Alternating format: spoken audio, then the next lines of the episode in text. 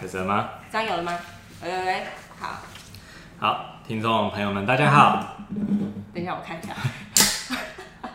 听众朋友们，大家好，欢迎收听《启达大家说给你听》，我是研究部的泽浩。我是行销部的温迪。现在录制的时间为二零二二年五月二十六日下午两点。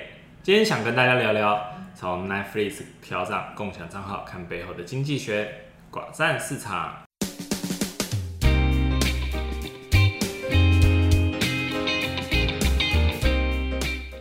回顾这一个星期嘛，就嗯就是最近有许多的重大事件接连的发生，像是美国债务上限，我们在上一次的 podcast 里也有聊到这件事情，嗯，那就是分分合合。终于要结结束最近美国的那个市场的话题了吧？我不知道哎、说不定还会延续下去。如果如果债务上限的问题得到了解决，那真的就是这个故事就结束了。哎、你不是上次说大概六月的时候要对啊，现在就出现一个结果嘛？现在就是极限压秒，啊然后那个拖死线不是亚洲人的专利，也不是学生的专利没错，对啊，所以要是债务爆掉了，嗯我们就有非常非常多的事情可以探讨论。对啊，那就是史无前例。不过目前就是静待他们会有什么样的结果嘛。嗯，然后还有最近有美国联准会的会议纪要，嗯然后官员们也出来谈话，这也是大的事情。啊，台湾还有五亿的财产，五亿高中生，现在不止五亿了吧？好不知道多少钱。对，现在不止，我记得好像不止五亿了。对，遗产到底归谁？我也很好奇这个遗产税要怎么算。没错，对，然后除此之外，相信最大的新闻就是 Netflix 要开始抓寄生兽了。虽然很久以前就一直有在谈，好像有这件事，但是好像还没有正式实施哦。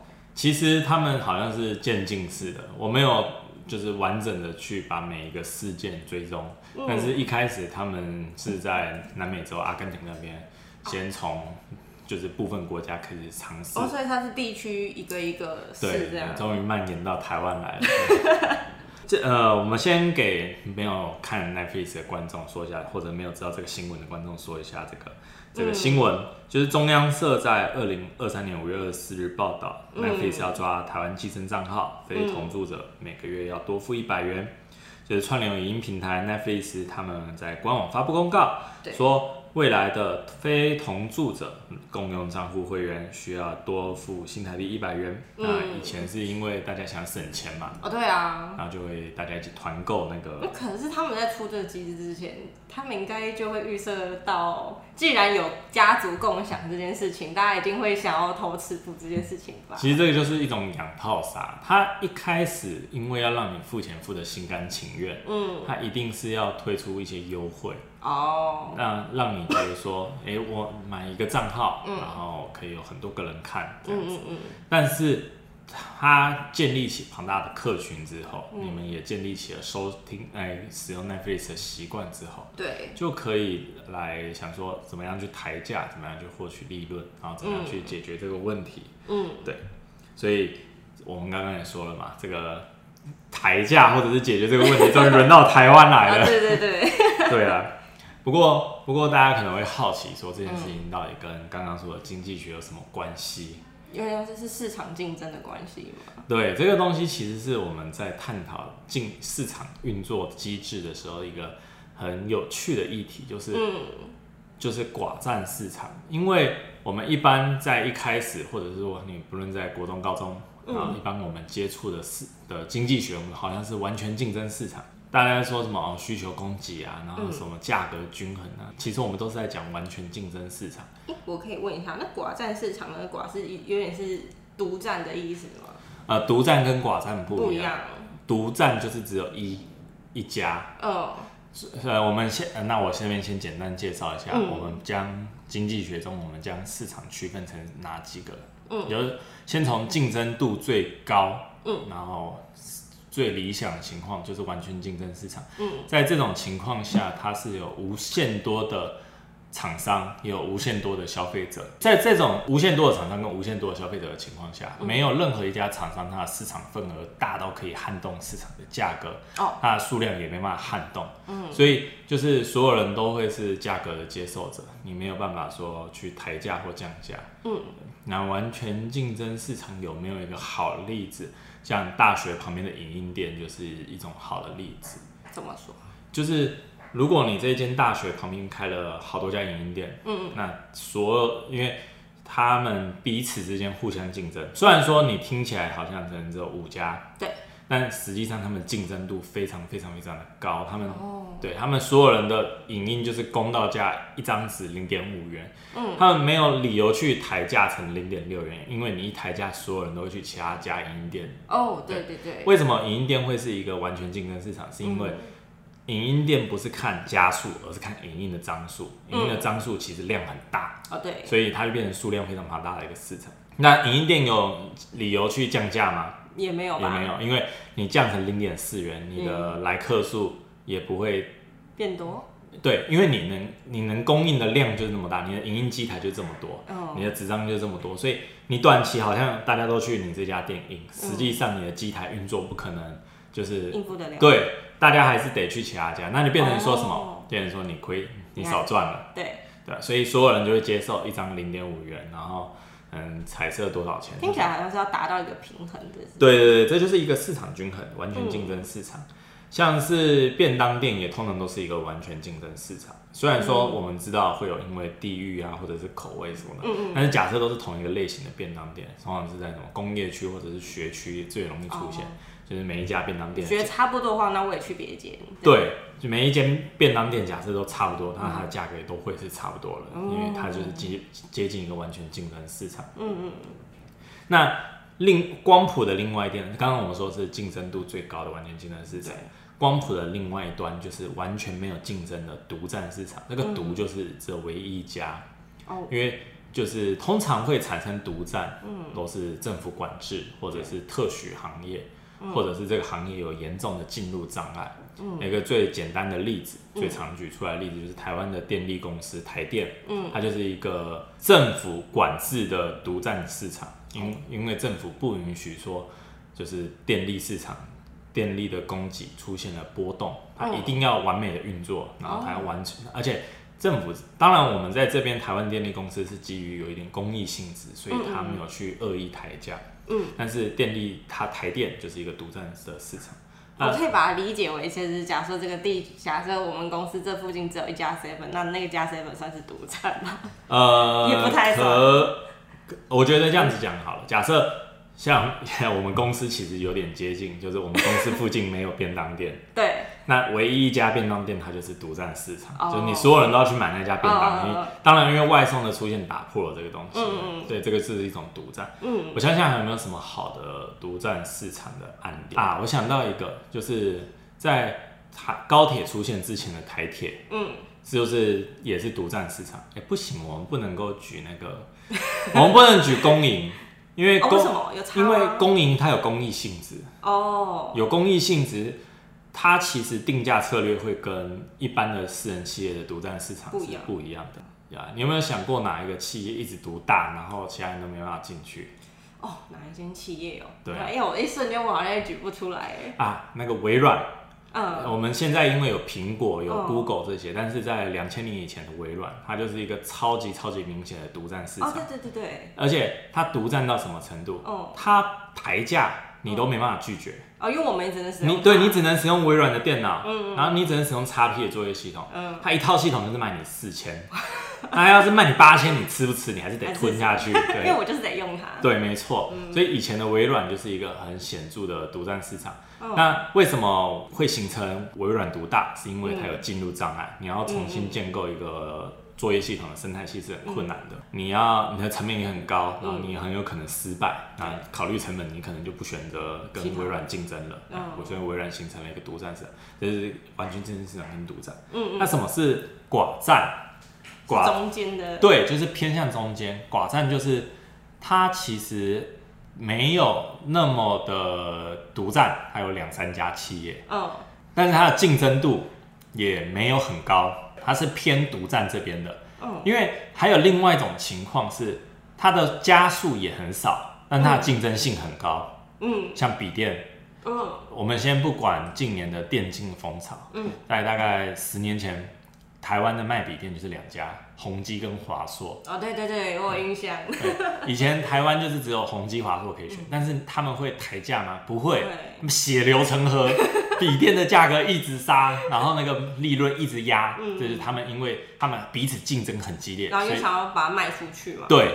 他们彼此竞争非常激烈，所以他们尽管台湾只有两家厂商，但他们也没办法形成寡占，他们叫做独占性竞争。嗯然后现在的寡占是什么？就是他们的数量也很稀少，但他们形成了垄断。最明显的是 OPEC，嗯，就是只有这几家国这几个国家能够生产石油。嗯。然后他们还联合起来。哦。那 Netflix 它其实跟现在其他的串流平台有点偏向。独占性竞争，然后正在迈向寡占的这条路上。因为当时是比较，哎，为什么？他那时候比较，因为一开始 Netflix 出来的时候，它是独占，对不对？它最一开始的时候就只有 Netflix。然后那时候还没有其他的串流平台，没有啊，HBO 啊，迪士尼 Plus 什么都没有啊。哎，最一开始 Netflix 是第一个做的，没有人跟他竞争啊。哦，我没有注意到这件事情。然后后来 后来大家开始竞争了，是不是？是不是就变成那个独占性竞争？